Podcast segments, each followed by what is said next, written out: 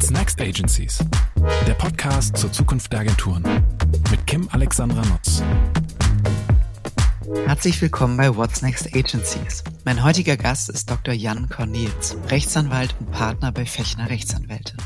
Er berät nicht nur KundInnen aus dem Medien- und Werbebereich, sondern ist auch Spezialist auf dem Gebiet technologischer Neuentwicklung, wie zum Beispiel KI-Modellierung. Deswegen dreht sich in dieser Folge alles um das Thema KI meets Legal. Jan erklärt, wie eine KI überhaupt funktioniert, wie die Rechtslage bei der Nutzung von KI-Generatoren wie ChatGPT, Midjourney und Soundful aussieht und welche neuen Chancen im Marketing durch AI entstehen. Neben der berechtigten Begeisterung für die bahnbrechenden Möglichkeiten führt Jan durch die rechtlichen Gefahren und Risiken. Am Schluss gibt er ganz konkrete Tipps, was Agenturen und Werbetreibende beachten sollten, wenn sie KI-kreierte Bilder, Texte und Musik für kommerzielle Zwecke nutzen möchten. Da ist jede Menge Food for Thought drin, meine Lieben, und jetzt wünsche ich euch viel Spaß mit der neuen Folge. Hallo, lieber Jan, herzlich willkommen bei What's Next Agencies. Ich freue mich total auf dieses Gespräch mit dir, auch wenn ich ein bisschen Angst habe, weil das jetzt nicht zu meinen äh, Themen Steckenpferden gehört, ähm, dein Bereich. Aber umso herzlicher, schön, dass du da Hallo Kim, bist. danke, dass ich da sein darf. Ja, du hast ja ein, ein super Thema auch mitgebracht und ähm, tatsächlich sind wir auch in einem unserer letzten Gespräche ähm, darauf gekommen oder du hast äh, eben auch gesagt, Mensch, derzeit kommt niemand am Thema AI vorbei. Also äh, auch unsere kleine Marketingwelt äh, kennt gerade kaum ein anderes Thema.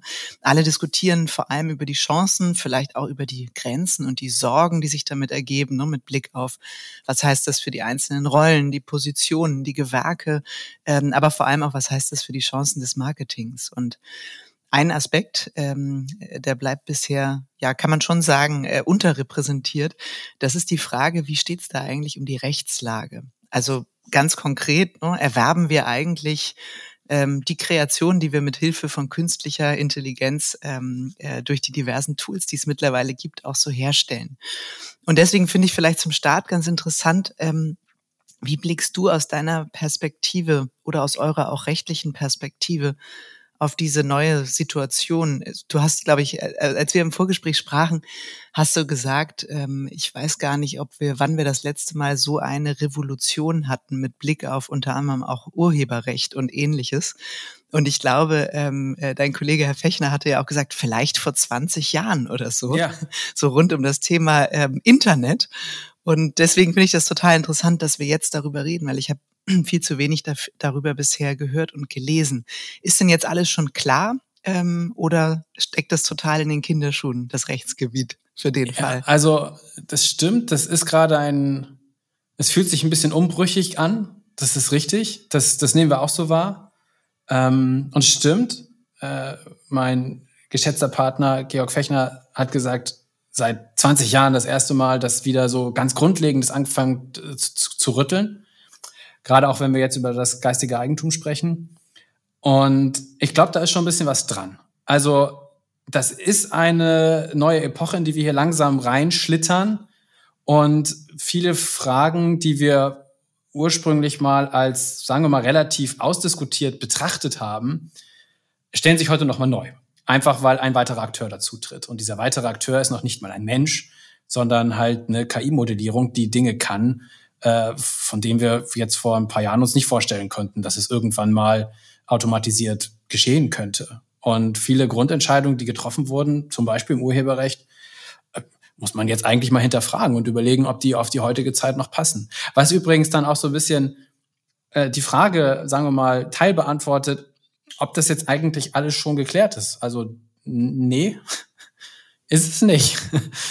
Da wärt ihr ja auch weit vor eurer Zeit. Ja, nein, das ist auch einfach, es ist Neuland, das macht es sehr, sehr interessant und spannend für uns. Ähm, und für, ich glaube, für alle Rechtsanwender weltweit das muss man, diese Perspektive muss man nämlich mal mit dazu denken. Wir reden hier im Grunde über ein weltweites Phänomen und schauen jetzt aus einer, aus einer deutschen, vielleicht europäischen Ebene darauf. Und in den Staaten sieht es vielleicht wieder anders aus und wie es in China ist, ist es wieder ganz anders. Und alle stellen wir uns jetzt ähnliche Fragen, aber auf Grundlage von anderen Werten, anderen Gesetzen. Und ähm, da jetzt die richtigen Antworten zu finden, ist, glaube ich, gar nicht, ist gar nicht so ganz trivial und, und äh, an vielen Punkten auch nicht ausgemacht, was dabei rumkommt. Mhm. Ja. Mhm. Ja, total spannende Zeit, ne? Also für beide Seiten, für die Marketingwelt, aber wie du eben auch sagst, ähm, für die rechtliche Situation. Ich habe kürzlich gelesen, dass ich würde mal sagen, so ab Oktober ging das ja so rum, jetzt auch nochmal im Januar neu, dass nicht nur KünstlerInnen, sondern auch Getty ja. Images äh, ähm, ja irgendwie himself äh, Klage gegen KI-Kunstgeneratoren eingereicht mhm. haben. Und ähm, da ging es, glaube ich, darum, dass diese Kunstgeneratoren, um zu üben, mit ähm, Stockbildern gefüttert wurden. Ja, genau. Und das sozusagen als Spiel- und Vorbereitungsware, wenn man so will. Und eben unter anderem Getty als großer Player hat äh, dagegen geklagt. Die Klage läuft noch, da ist nichts entschieden. Mhm. Aber gerade sowas ist wahrscheinlich ja auch, hat Potenzial für einen großen Präzedenzfall dann für die weitere Entwicklung. Ja, total. Also kannst du das ja. mal so ein bisschen, bisschen einordnen? Warum ja. kann denn nicht einfach so ein KI-Kunstgenerator auf diese Bilder zugreifen, wenn er oder sie dann gar nichts weiter damit macht, außer nur damit zu üben? Kann man sich die nicht ausleihen? Ja, klar, wenn man die Rechteinhaber fragen würde und die würden Ja sagen, dann könnte man das vielleicht sogar. Also ich glaube, zwei Dinge, glaube ich, kann man da einmal für, für so ein besseres Verständnis darstellen. Das eine ist also, wie ist die grundsätzliche urheberrechtliche Situation? Ähm, wenn wir jetzt mal nur über das Urheberrecht reden, vielleicht kommen wir später noch dazu, dass es auch noch andere durchaus interessante Rechtsfragen geben mhm. kann. Und zum anderen, wie funktioniert so eine KI eigentlich? Ähm, also urheberrechtlich ist das so, die meisten der Hörer werden das wissen ähm, wenn ich ein Werk schöpfe und das hat eine gewisse Schöpfungshöhe, dann habe ich als Urheber Rechte daran. So und das eines der Rechte ist, dass ich verhindern darf, dass jemand anderes das nutzt, vervielfältigt, also verschiedene Verwertungshandlungen vornimmt, ohne dass ich zustimme. So dafür hole ich mir normalerweise eine Lizenz. Nun ist es so, wenn ich eine KI-Modellierung trainieren möchte, brauche ich einfach richtig, richtig viele Trainingsdaten. Zum Beispiel Bilder. Können auch Texte sein, kann, kann alles Mögliche sein, aber wir können ja mal eben bei den Bildern bleiben, weil es natürlich ein interessanter Anwendungsfall ist. Und wenn ich so Millionen und Abermillionen, Billionen Bilder brauche, muss ich die ja irgendwo herbekommen. Und das mit einer Lizenzierung zu machen und den jeweiligen Rechteinhaber zu fragen, mir quasi diese Lizenz einzuholen, ist halt automatisiert gar nicht wirklich möglich. Und was stattdessen gemacht wurde, munkelt man, und das ergibt auch technisch Sinn, die wurden halt einfach aus dem Internet gescrapt. Teilweise werden die vielleicht auch anders beschafft worden sein, aber eben auch ganz, ganz viel einfach im Internet, was frei zugänglich war, äh, wurden die halt vervielfältigt runtergescrapt, dann entsprechend ein bisschen kuratiert und dann in die KI-Modellierung reingegeben, um die halt zu trainieren. Mhm. Und ähm, wenn ich so millionenfach Bilder vervielfältige, dann ist es ziemlich klar, dass ich dabei eben die Lizenzierungsfrage außer Acht lasse und im Zweifel Vervielfältigungshandlungen vornehme, die unzulässig sind. Und ob die unzulässig sind, das beantwortet sich dann auch wieder von, von Rechtsraum zu Rechtsraum ein bisschen unterschiedlich. Also in den Vereinigten Staaten haben wir da zurzeit eine etwas andere Diskussion, als wir sie vielleicht hier in Deutschland hätten. Ähm, weil wir interessanterweise in Deutschland zum Beispiel eine Schrankenregelung haben. Ich erkläre kurz, was eine Schrankenregelung ist, die vielleicht das sogar zulässig macht. Na, also mhm. ähm, eine Schrankenregelung ist im Grunde ein Ausnahmetatbestand. Ich habe zum einen die grundsätzliche Aussage, die das Urheberrecht trifft. Ähm, Werke dürfen nur mit Zustimmung des Urhebers verwendet werden. Und dann gibt es ein paar Ausnahmetatbestände, ähm, wo der Gesetzgeber festgeschrieben hat, dass ich die Werke eben auch ohne Zustimmung des Urhebers einfach nutzen darf. Zum Beispiel für private Vervielfältigung. Also grundsätzlich kann ich von mhm. jedem Bild erstmal eine Vervielfältigung machen. Zu Hause ist das kein Problem für rein private Zwecke. Und seit kurzem haben wir eine Schrankenregelung, zum Text- und Data Mining in Deutschland und die wiederum stellt gewisse Vervielfältigungs-, dann aber auch Nutzungshandlungen einfach frei. Da muss ich dann auch niemanden fragen. Eine entsprechende Schranke gibt es in den Vereinigten Staaten so nicht. Da gibt es eine Fair-Use-Schranke. Ähm, die ist so ein bisschen generalklauseliger. Damit meine ich, die hm, ist nicht auf einen speziellen Anwendungsfall runter gebrochen, sondern da kann ich ganz verschiedene Anwendungsfälle rein, reinlesen. Aber die ist dann eben auch nicht so klar in ihrer Aussage. Ne? Da ist es ein bisschen weniger äh, klar zu sehen, was jetzt dann eigentlich noch erlaubt wäre und was nicht. Und da sehen wir schon, das muss nicht gleich laufen. Also die, ne, diese, diese Frage mit diesen Trainingsdaten kann in Deutschland ganz anders beantwortet werden als zum Beispiel in den Vereinigten Staaten. Vielleicht beantworten wir sie am Ende gleich. Das heißt, möglicherweise ergibt sich dadurch ja auch ich sage jetzt mal, ein, Wett, ein, ein länderbezogener Wettbewerbsnachteil, wenn Deutschland zum Beispiel das Urheberrecht, was ja positiv ist für alle, die ähm, ein Werk kreieren, äh, schärfer formuliert als, also gerade mit Blick auf ähm, KI, als möglicherweise Amerika, weil dann die Tools, die von hier kommen oder hier angewendet äh, werden, nicht so gut üben können. Absolut. andere Absolut. Investitionen dafür aufwenden Absolut. müssen. Da hast du vollkommen recht. Das ist ein ganz wichtiger Punkt. Ähm wir sind eben tatsächlich in einem weltweiten Wettbewerb. Und wir hatten das Thema ehrlich gestanden vor ein paar Jahren schon mal, da ging es um personenbezogene Daten. Ähm, die, also das Thema KI ist ja nicht, ist ja nicht ganz neu. Gibt es ja schon eine ganze Weile eigentlich. Und ähm, jetzt gerade ist nur so schön sichtbar geworden. Und vor ein paar Jahren haben wir uns die Frage, also so in der rechtlichen, in der Rechtsberaterzunft eher so aus so einer personenbezogenen Datenbrille angesehen. Ja, und ähm, heute kommt eben vor allem auch diese, diese geistige Eigentumsbrille dazu. Ne? Aber es stimmt, je nachdem, wie die Regelungen sind. Und sag mal, wenn wir die Entschuldigung, ja, alles gut, alles gut. Unterbrich mich gerne. Ich habe nur gerade so an die an die ähm, Anwendungssituation gedacht. Also alle sind total heiß drauf, probieren gerade wie verrückt alle Tools aus äh, von von Midjourney bis ChatGPT. Jetzt bleiben wir noch mal bei der Bildthematik. Mal angenommen, ähm, äh, Arte aus einer äh, Agentur setzen sich hin und sagen, oh, ich habe total Lust, damit mal rumzuprobieren, was auszuprobieren. Ich nehme mal so ein Bild ähm, von Getty, was ich da gefunden habe und äh, und probiere mich damit mal aus und auf das Ergebnis bin ich so stolz, dass ich das danach poste. Also ich habe mit KI dieses Werk verändert. Darf ich das überhaupt? Das ist letzten Endes eine Frage der Lizenz, die äh, unter der ich das Bild von Getty bekommen habe. Also es gibt durchaus Lizenzen, die erlauben halt Bearbeitungsschritte.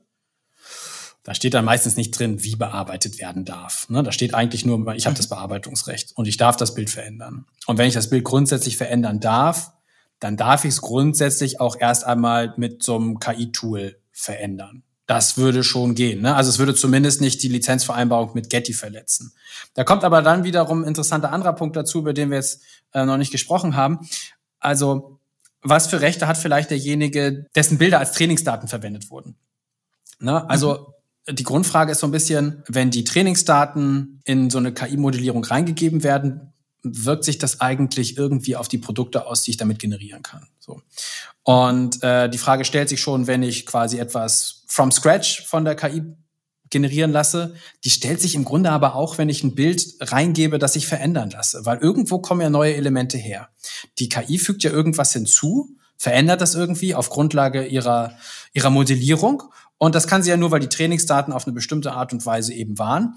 Und ähm, da kann man sich dann zum Beispiel die Frage stellen, also sogar wenn ich das mit Getty geklärt habe, sogar sagen wir mal, die Lizenz ist in Ordnung, verletze ich vielleicht trotzdem irgendwelche Rechte. Weil vielleicht irgendjemand, der an den Trainingsdaten Rechte hatte, irgendetwas bekommt, das dann plötzlich mit in meinem Bild enthalten ist. Und dann äh, habe ich plötzlich eine Bearbeitung des Getty-Bildes gemacht und der andere kriegt aber auch noch vielleicht eine Art Bearbeitungsurheberrecht da dran, weil äh, auf Basis von seinen Bildern eben mein Bild verändert wurde. Ähm, Nur, dass ich den anderen wahrscheinlich nicht als Privatnutzer identifizieren kann. Gar oder nicht. überhaupt Man kann ihn gar nicht User mehr als User, Tools, als ja. User identifizieren. Was uns tatsächlich, also an dem Beispiel auch zu so einem, ja, zu so einer Grundthematik bringt, die wir jetzt tatsächlich auch in einer Klage sehen. Ähm, oder in, es gibt jetzt ein paar größere Klagen und eine ist zum Beispiel auch gegen Stability Diffusion. Die KI-Modellierung, die die Grundlage für Dream Studio, Dream Up und Midjourney ist, also davon gehen wir aus, dass das so ist. Und ähm, die Argumentation von diesen Künstlern, die jetzt diesen, diesen, diese Klage eingereicht haben, ist, dass im Grunde alles, was diese KI-Modellierungen rauswerfen können, am Ende Collagen der Bilder sind, die als Trainingsdaten benutzt wurden. Und dass deswegen grundsätzlich jedes Produkt, das da rauskommt, eigentlich eine Bearbeitung der Trainingsdaten ist. Also der, der, derjenige, der ein Urheberrecht an den Trainingsdaten hat, hat deswegen irgendwo auch eine, eine Bearbeiterurheberrecht an dem Produkt, was da rauskommt. Das ist so ein Argumentationsstrang, den die da in der Klage eingeführt haben. Ähm, das ist eine spannende Frage. Ob das wirklich so ist, das ähm, kann man auch mal ein bisschen bezweifeln. Ne? Also um diese Frage beantworten zu können, dann schaut man sich halt genau an, wie funktioniert das eigentlich? Ne? Wie funktioniert diese, diese Stability Diffusion eigentlich? Wie, was macht die KI da eigentlich? Wenn du willst, können wir das einmal kurz hier so Mhm. ganz High-Level beschreiben, was da überhaupt im Hintergrund passiert, damit vielleicht ein bisschen verständlicher wird, warum wir hier eigentlich Mhm. überhaupt über die Themen so nachdenken. Was Stability Diffusion macht, jedenfalls nach Ausführung der Kläger. Das ist das Dokument, auf das wir zurzeit gut zugreifen können. Mhm. Ähm, da ist ein Bild drin. Das Bild wird schrittweise mit, mit Noise versehen, also mit zufälligen Pixeln, bis quasi nur noch dieser Noise zu sehen ist. Dann ist das Bild nicht mehr da, sondern nur noch irgendwelche zufälligen Pixel. Es ist so ein Störbild, so ein Rauschen halt nur noch. Und dann kann man das zurückrechnen. Aus dem Rauschen, weil die KI sich merkt, wie die, wie es das Rauschen, wie sie das Rauschen hinzugefügt hat, kann man dann das Bild wieder zurückrechnen. Mit einem, in der Qualität dann nicht mehr ganz so gut, wie es mal war, aber ich kriege grundsätzlich das ursprüngliche Bild da wieder raus. Und ähm, das Argument, das die jetzt machen, ist, die Bausteine des ursprünglichen Bildes sind auch in der verrauschten Version enthalten. Und aus denselben Bausteinen kann ich dieses Bild ja wieder zurückrechnen. Das heißt, das neue zurückgerechnete Bild ist im Grunde nichts anderes als ein, ja, also entweder als das Bild, das da vor ihm auch schon war, eine Vervielfältigung, im verrauschten Zustand übrigens auch. Ähm, und wenn ich zwei Bilder, sagen wir mal, zusammenführen würde, dann würde ich halt aus zwei Bildern die Bausteine nehmen und daraus ein neues Bild zurückrechnen. Aber das Bild wäre ja trotzdem, würde ja nur aus diesen Bausteinen bestehen, die ich halt habe, um das zu bauen. Und deswegen mhm. sagen sie, das ist eine Bearbeitung. Ist zum Beispiel eine Argumentationslinie, die wir hier aber wahrscheinlich so nicht mitgehen würden in Deutschland. Mhm. Und hätte ich denn ein Problem, also ich setze mich jetzt vor Midjourney und sage, ich will ein bisschen ausprobieren. Hätte ich nur durch das Anwenden und Ausprobieren schon äh, eine Problematik oder erst, wenn ich etwas mit dem äh, dann, wie soll ich sagen, neuen Werk, das ich mhm. weiter bearbeitet habe, tue? Also wenn ich selber veröffentliche, beispielsweise über Social Media poste, Instagram Story daraus ja. mache oder ähnliches. Okay, also wir bleiben jetzt mal bei Bildern, ne? Weil das ist nämlich tatsächlich ein bisschen mhm. unterschiedlich zu bewerten, wenn wir von Bildern reden oder von, sagen wir mal, Musik. Musik ist dann. Ja, total, weil bei Bildern, ne, also persönliche Wahrnehmung, ich habe in den letzten Wochen und Monaten war äh, zu, zumindest mein Social Media äh, voll von äh, Spielereien, ersten Gehversuchen und ähnlichem von vielen Menschen, die ich kenne, die diese bearbeiteten Bilder ja, äh, via Midjourney oder ähnliches gepostet haben. Wenn ich Bilder für mich privat, das ist rechtlich weniger unklar einzuordnen als, als jetzt der ganze kommerzielle Bereich. Ne? Also privat ist schon mhm. mal gut. Aber man unterstellt, ich würde das in einem ähm, mehr oder weniger gewerblichen Kontext für mich in meinem Büro einfach mal machen. Dann ist das so, dass ich grundsätzlich, wenn ich mal diesen Bearbeitung, wenn ich mal diese Bearbeitungsargumentation mitgehe, vielleicht am Ende ein Produkt habe, das vielleicht eine Bearbeitung des vorbestehenden Materials ist und ich an diesem neuen Werk vielleicht sogar Rechte habe. Darüber haben wir jetzt noch nicht gesprochen, aber schon diese mhm. Frage mhm. ist gar nicht trivial und die kann man sich auch mal stellen. Habe ich an der Stelle schon schlimm was falsch gemacht? Ich würde sagen, nein. Weil Bearbeitung darf ich grundsätzlich erstmal machen, ich darf sie nur nicht veröffentlichen. Weil sonst ist es schon so, wenn ich ein bearbeitetes Werk habe und jemand anderes hat dann quasi noch ein Bearbeiterurheberrecht an diesem neuen Werk, dann darf ich es halt nur mit seiner Zustimmung veröffentlichen. Mhm. Das heißt also, wenn ich diese Bearbeitungsgedanken erstmal so mitgehen würde, dann wäre das mit der Veröffentlichung, müsste ich eigentlich die Zustimmung einholen. Wenn ich die Zustimmung nicht habe, dann gibt es grundsätzlich Unterlassungsansprüche. Das heißt also, auch wenn ich, wenn ich jetzt also, ich habe dann im Grunde, wenn ich so ein Werk geschaffen habe, eine m, kaum zu überschauende, weil ich weiß es einfach gar nicht, äh, Anzahl an Unterlassungsansprüchen, die eventuell irgendwie mit diesem Bild zusammenhängen. Das macht natürlich die Nutzbarkeit dieses mhm. Bildes so ein bisschen kaputt. Das passiert aber eben erst im Veröffentlichungsstadium. So, also je nachdem, wie ich mich bei dieser Bearbeitungsfrage entscheide, ist das also mehr oder weniger problematisch und wahrscheinlich für den Inspirationsfall noch nicht so schlimm, jedenfalls nicht aus einer urheberrechtlichen Perspektive. Ähm, mhm. Wie gesagt, alles mit so ein bisschen Unsicherheit in der Bewertung, weil wir wissen halt auch viele Dinge hier noch nicht. Wenn wir mal unterstellen, dass diese Bearbeitungsargumentation äh, eigentlich so nicht fliegt, ist das Ganze noch ein bisschen besser. Weil dann gibt es erstmal keinen, der dann Bearbeiterurheberrecht dran hat und dann kann ich halt dieses neue Werk erstmal schöpfen. Das ist ein bisschen die Frage, was ich damit machen kann, aber für mich hier auf meinem Rechner, einfach um mir das mal anzugucken, ist es wohl okay. Okay, also ausprobieren äh, für sich selber und da reintauchen ist kein Problem. Jetzt mal angenommen, ähm, wir reden ja über die Zukunft der Agentur. Ja. Die Agentur nutzt es eben schon dann im kommerziellen Zwecke. Also hat eine gute Idee, diskutiert die mit dem Kunden. Der Kunde sagt, ja, finde ich interessant, ähm, mach das mal. Ab dann wird es sozusagen kritisch. Ab dann wird es richtig spannend, ja. mhm. weil dann tatsächlich die Frage zum Beispiel nach der Bearbeitung einfach relevanter wird, weil rufen uns das nochmal in Erinnerung, wenn da eventuell irgendwelche Bearbeiter Urheberrechte dranhängen, die Unterlassungsansprüche auslösen können, dann kann ich das natürlich nicht ernsthaft benutzen. Dann kann ich es natürlich auch keinem Kunden geben, weil ich weiß ja gar nicht, wie sicher dieses Material ist. So, sagen wir mal, wir entscheiden uns dafür zu sagen, da ist, das sind keine Bearbeitungen der Trainingsdaten, das ist schon was Neues. Dann stellt sich für mich aber eine andere Frage. Dann ist nämlich die Frage, habe ich denn überhaupt Rechte daran?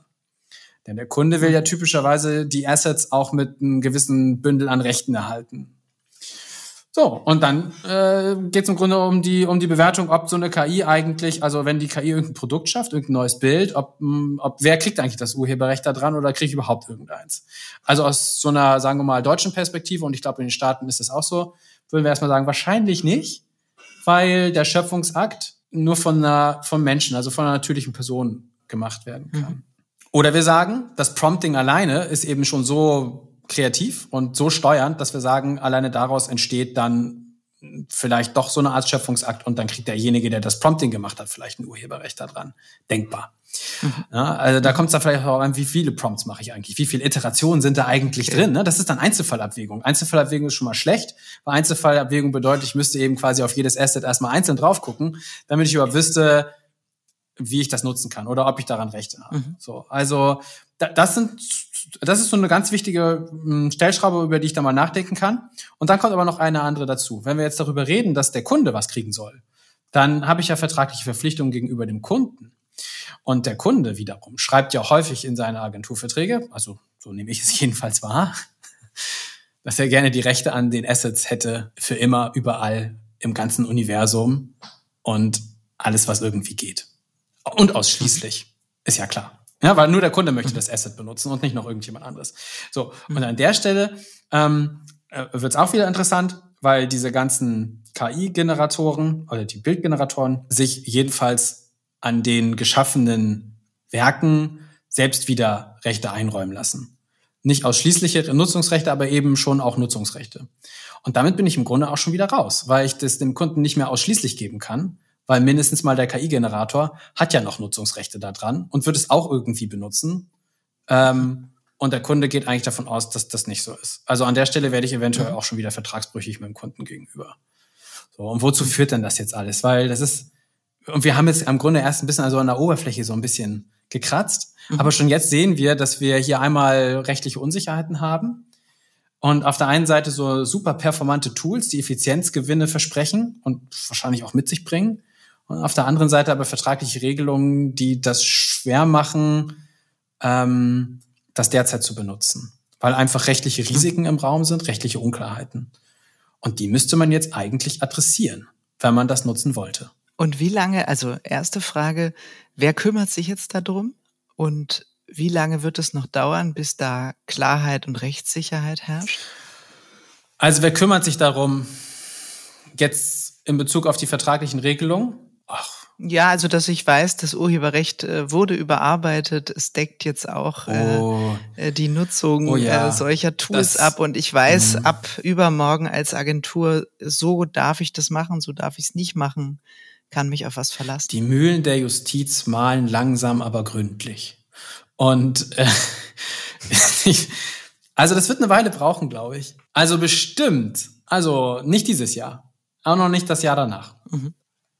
Weil wir Das heißt, wir reden über 25. Naja, vielleicht eher über drei oder vier, bis wir so ein bisschen das Gefühl hätten, dass wir da belastbare Ergebnisse haben. Ne? Da, weil ich meine, was müssten denn jetzt passieren? Wir müssten Klagen haben. In den USA haben wir jetzt Klagen. In Deutschland werden wir auch Klagen kriegen. Die gehen dann durch eine Instanz, die gehen dann durch die nächste und die gehen dann irgendwann bei uns jedenfalls in Deutschland zum BGH. Und dann sagt der BGH irgendetwas dazu und vielleicht muss er auch noch mal den EuGH fragen. Und alleine, wenn man weiß, wie schnell so Gerichtsverfahren laufen, kommen wir halt auch beim besten, beim besten Bemühen nicht unter ein paar Jahren raus. Das geht einfach nicht. Mhm. Gleichzeitig wird natürlich die Rechtswissenschaft anfangen, sich mit dem Thema zu beschäftigen. Man macht es natürlich auch schon. Wir werden also unter Juristen werden wir Artikel austauschen und, und Beiträge schreiben und eine Meinung dazu entwickeln. Der eine wird sagen, das ist so, der andere wird sagen, es ist anders, weil sind hier unterschiedliche. Akteure mit unterschiedlichen Interessen und am Ende äh, werden wir noch relativ lange mit dieser, sagen wir mal, rechtlichen Unsicherheit leben müssen.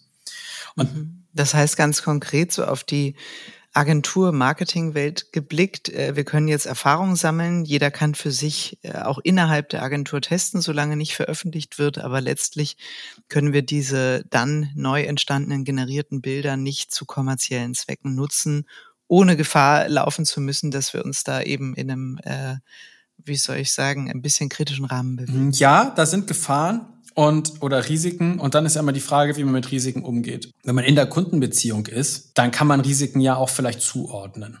Mhm. Da kann ja ein Kunde vielleicht auch Interesse daran haben, dass man das einfach mal macht. Und dann ist halt so ein bisschen die Frage, wer ist eigentlich bereit, jetzt welches Risiko zu tragen? Das letzten Endes eine, ja, eine Regelung, die man dann untereinander finden muss. Mhm. also Verträge beschreiben ja eine Zusammenarbeit zwischen Agentur und Kunde jetzt zum Beispiel. Und darüber mhm. kann man sprechen und das muss man dann irgendwie abgrenzen. Also weil was wir in solchen Situationen ist, äh, machen, ist ja immer bei euch anzurufen und zu sagen, Jan, lieber Herr Fechner, sagt doch mal, wie schätzt ihr denn das Risiko mhm. ein? Wollen wir das eingehen oder nicht? Könntet ihr Stand heute in einem konkreten Fall ein mögliches Risiko benennen, indem ihr zum Beispiel überlegt, wie viel Anteile des Bildes wurden wohl mit wie viel anderen Bildern verändert und jetzt nehmen wir mal an, die kosten so und so viel. Das heißt, wir reden hier über einen Wert von, ich sag mal was, 25.000 Euro und dann sagt man, ja gut, okay, damit können wir umgehen. Könntet ihr das? Kann man sich dem Thema so schnell? Ja, also eine Risikobewertung kann man machen. Das Problem ist, dass die rechtliche Einordnung halt noch ein bisschen unsicher ist. Ne? Also natürlich hm. gibt unterschiedliche Use Cases, auch jetzt zum Beispiel mit Text ist ein bisschen anders als mit Bild und mit Musik ist anders als auch als mit Bild. Also da kann man schon eine Risikobewertung drauf machen, klar. Und mhm. ähm, mhm. okay. dann kann man auch, wie gesagt, mit dem Kunden zusammen darüber reden, wie die Risiken zu verteilen sind. Also unsere, unsere Linie ist zurzeit so, niemals ohne den Kunden an Bord zu haben und am bestenfalls, äh, also Bestenfalls, wenn der Kunde das möchte und die Effizienzgewinne will, dann muss er eben auch bereit sein, das Risiko da vielleicht zu tragen. Und ähm, da muss man halt schauen, wie weit man mit dieser, mit dieser mhm. Verhandlungslinie erstmal so kommt. Ne? Aber am Ende sitzen alle in einem Boot. Ne? Also geht auch gar nicht darum, jetzt irgendwie dem Kunden was aufzubürden, was damit die Agentur da irgendwie einen schönen Gewinn drauf machen kann oder so. Ich glaube, in den meisten Kundenbeziehungen wird fair miteinander umgegangen und das ist jetzt einfach so ein Thema. Ähm, das unglaublich spannend ist, das viel Potenzial bietet und dann muss man halt gucken, wie es eigentlich fair ist, dass man die Risiken verteilt, ne? Weil die, ganz viele geschäftliche mhm. Handlungen haben ja ein Risiko. Und natürlich ist das dann so, mhm. das haben wir bisher auf dem Rechte-Thema ja auch gemacht, haben wir halt äh, Risiken auch abgegrenzt. Ne? Wer ist eigentlich dafür verantwortlich, mhm. irgendwie äh, dafür Sorge zu tragen, dass keine fremden Marken verletzt werden? Äh, das ist äh, typischerweise sehen wir das eher beim Unternehmen. Und das versuchen wir dann natürlich auch so, auch so zu verhandeln. Und einigen Unternehmen sehen das aber anders.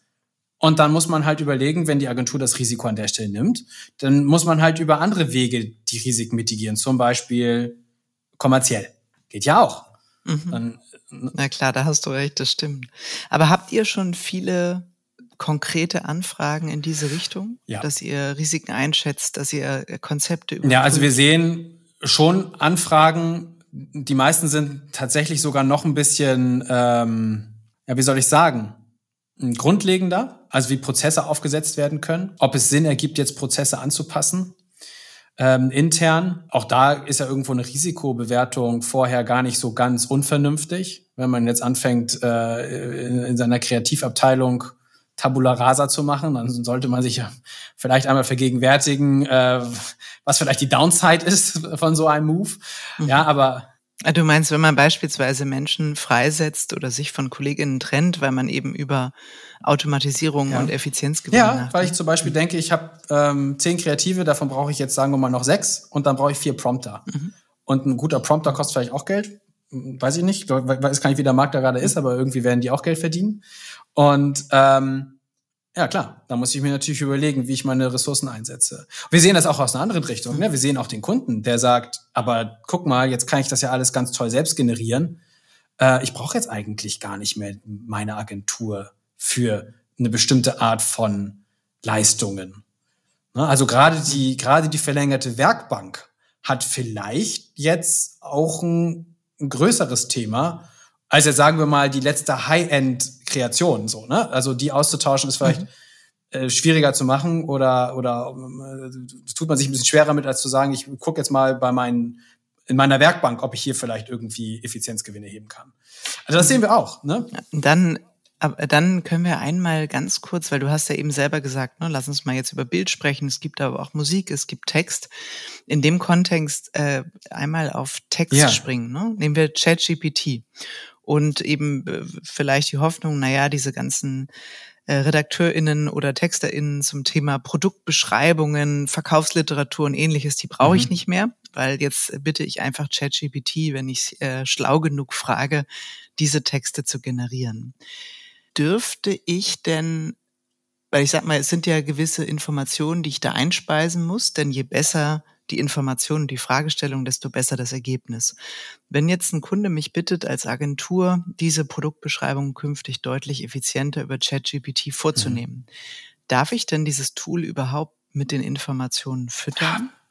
Weil im normalen Leben dürfte ich ja auch niemandem erzählen, worum es gerade geht. Wie vertrauenswürdig ist denn da die Ja, Kim, ganz richtige Frage. Ne? Also ähm, die KI ist natürlich überhaupt gar nicht vertrauenswürdig. Also aus verschiedenen Gründen. surprise, surprise. aus verschiedenen Gründen. Ne? Also einmal, weil sie natürlich, äh, na die KI lügt nicht, aber gibt einen interessanten Artikel jetzt gerade, äh, ich weiß gar nicht, war das in der Süddeutschen?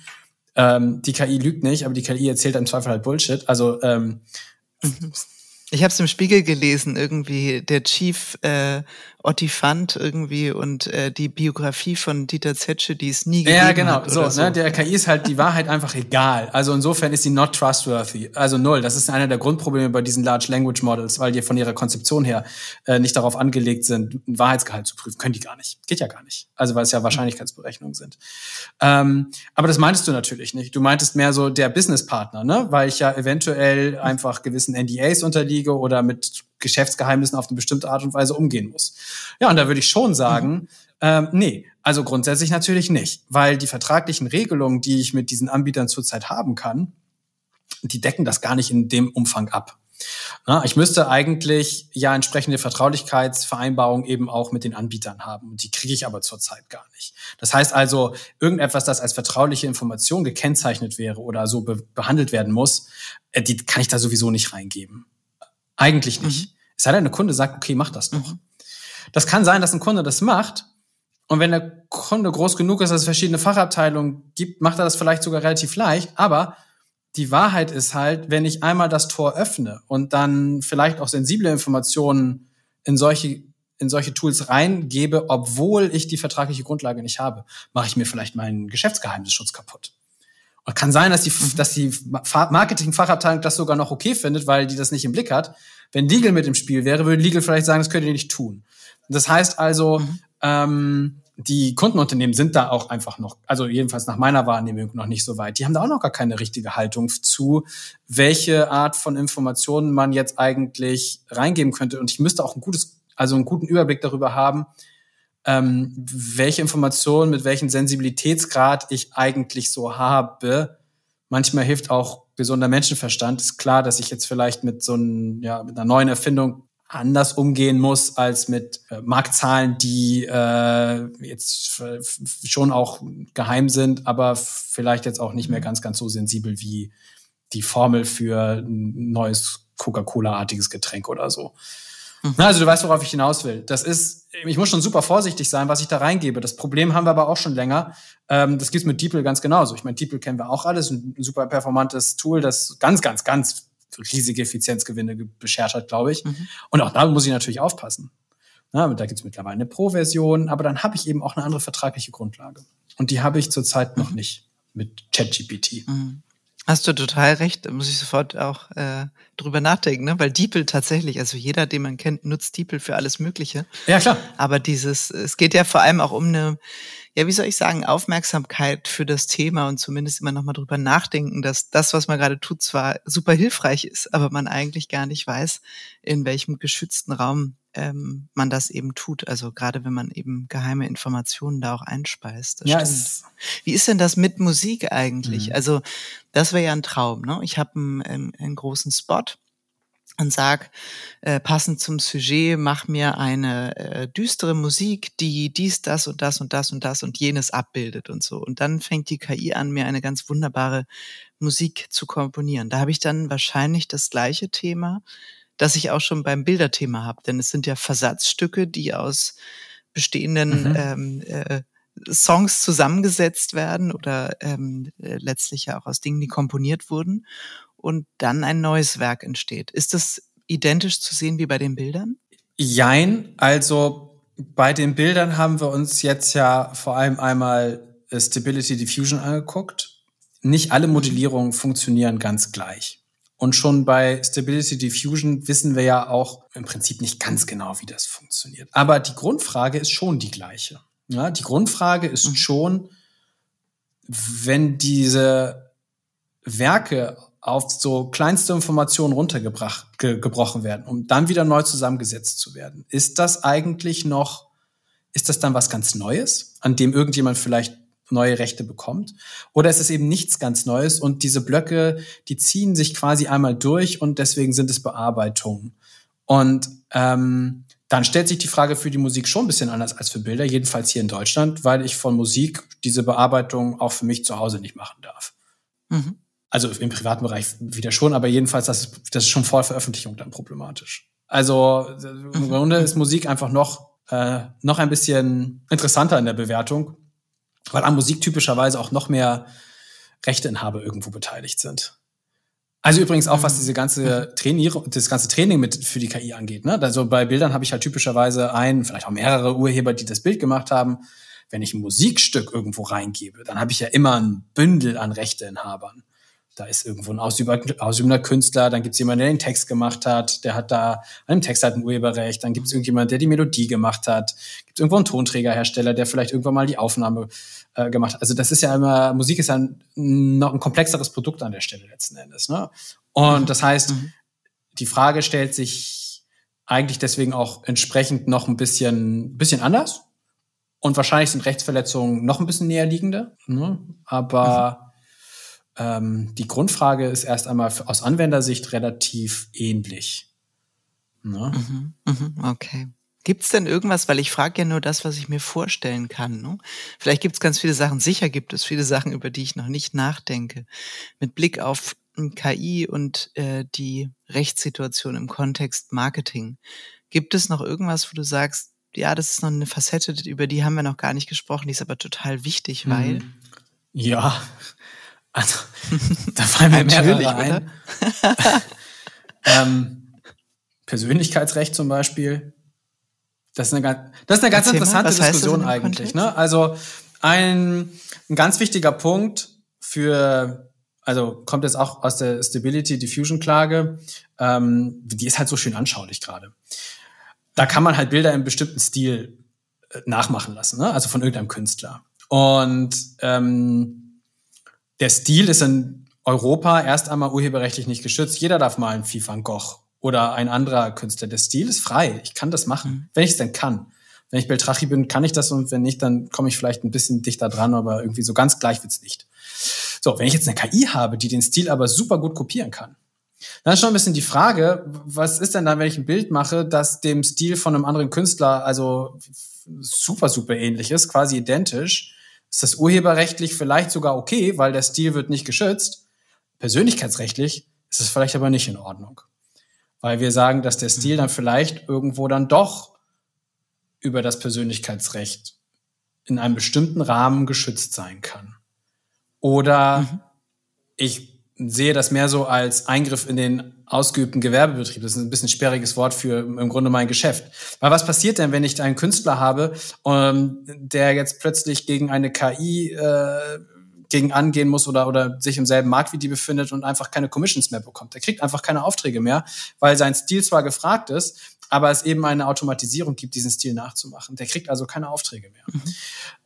Mhm. Das kann schon sein, dass der daraus dann auch ein Recht ableiten kann, weil es dann eben ein unzulässiger Eingriff ist. Und das kann dann eben aber auch passieren, wenn jemand anderes diese, diese Werke dann nutzt. Ne? Also gar nicht mal nur die, die, die KI-Anbieter selbst, sondern eben auch vielleicht die Agentur, die sich dann mit dem Künstler in ein Wettbewerbsverhältnis sitzt in Bezug auf den eigenen Kunden. Ne? Weil der Kunde hat ja zwei Möglichkeiten. Entweder er geht zum Beispiel direkt zum Künstler oder geht eben zur Agentur, von da weiß er, er kriegt denselben Stil, aber viel günstiger halt KI generiert. Ne? Und plötzlich ist man mhm. mh, erstens vielleicht in dieser, in dieser Persönlichkeitsrechtsverletzung oder eben in diesen Eingriff in diesen ausgeübten Gewerbebetrieb oder vielleicht sogar ist es ein wettbewerbsrechtliches Problem. Na, weil ich hier eventuell mir einen Wettbewerbsvorteil gegen den Künstler erarbeite, den ich äh, vielleicht auf unlautere Weise nur bekommen habe, weil ich ein KI-Tool benutze, das massiv auf Rechtsverletzung eben aufsetzt.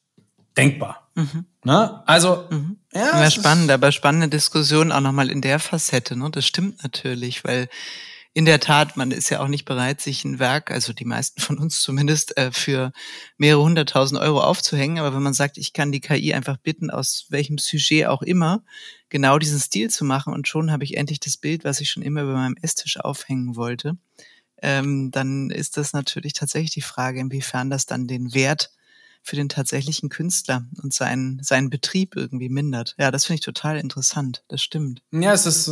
Gibt es in Deutschland schon Klagen rund um KI, weil wir sprachen jetzt von ähm, Stability Diffusion, aber da gibt's ja bestimmt auch noch ein paar Also es gibt diese Größeordnung gibt's bei uns noch nicht. Also jedenfalls habe ich sie jetzt ja. äh, noch nicht wahrgenommen. Mhm. Kommen jetzt aber demnächst. Kann ich mir gar nicht vorstellen, dass das nicht passiert. Also wir sehen jetzt ja gerade. Gibt es auch einen? einen nee, ja, ich, ich wollte gerade sagen, wir sehen gerade ja vor allem den Kampf zwischen äh, ja zwischen Künstlern oder eben Rechteinhabern wie Getty und, und diesen KI-Modellierern und die ganze nachgelagerte Stufe, ne, die hat sich ja so noch gar nicht gestellt. Die wird sich auch später erst stellen, ne, weil viele Grundentscheidungen mhm. werden eben äh, quasi ja schon auf der Ebene davor geklärt werden. Also die Ebene davor erwarte ich schon auch, dass wir sie demnächst irgendwo sehen werden. Jetzt England zum Beispiel mhm. gibt es auch schon. Ähm, jetzt Deutschland habe ich noch nicht wahrgenommen, aber kann auch nicht mehr lange brauchen eigentlich. Und die nachgelagerte Verwertungsstufe, sage ich mal, äh, die wird dann wahrscheinlich ein bisschen später kommen, ne?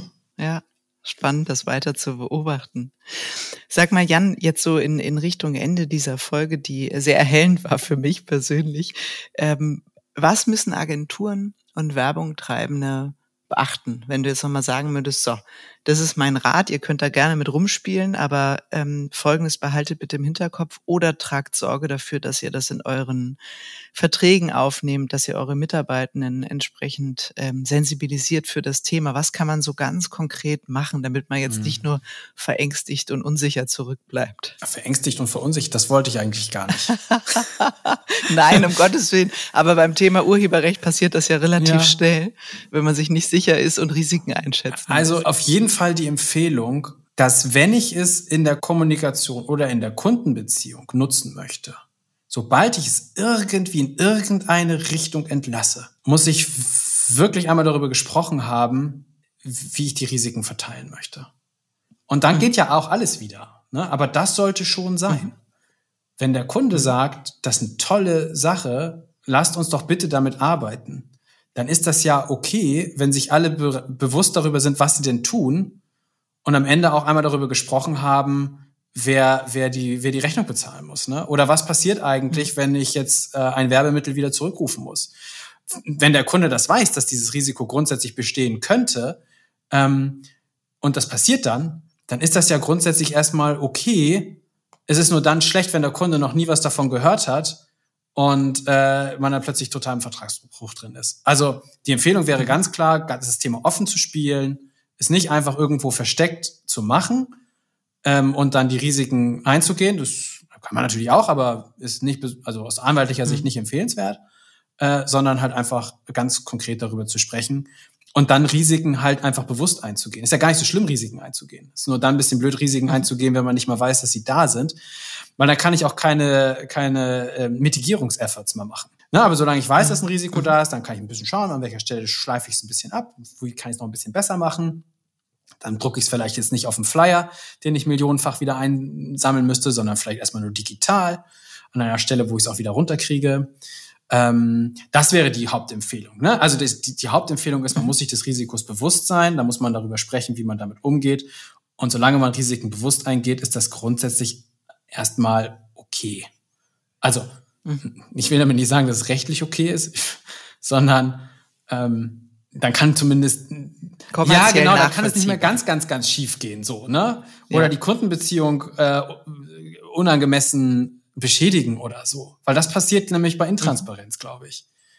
Mhm. Ne? Ja, das und, stimmt. und zurzeit ist, ist es halt Punkt. Ich finde aber auch die, die Intransparenz ähm, oder vielleicht positiv formuliert, die Sensibilisierung ähm, der eigenen Teams, ne? Weil ich kann ja möglicherweise nicht, wenn mir äh, eine Kreation vorgelegt wird, äh, entscheiden, ist es jetzt ein Composing, was einfach verdammt gut in der Bildbearbeitung zusammengesetzt ist, oder handelt es sich hier um eine mit beispielsweise mit Journey ähm, gebautes mhm. Visual.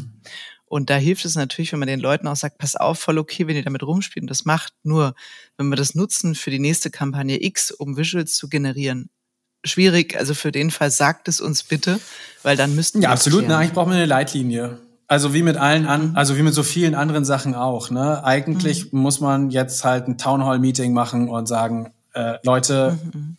super interessant. Mhm. Wir haben hier nun mal diese Themen mit solchen Produkten.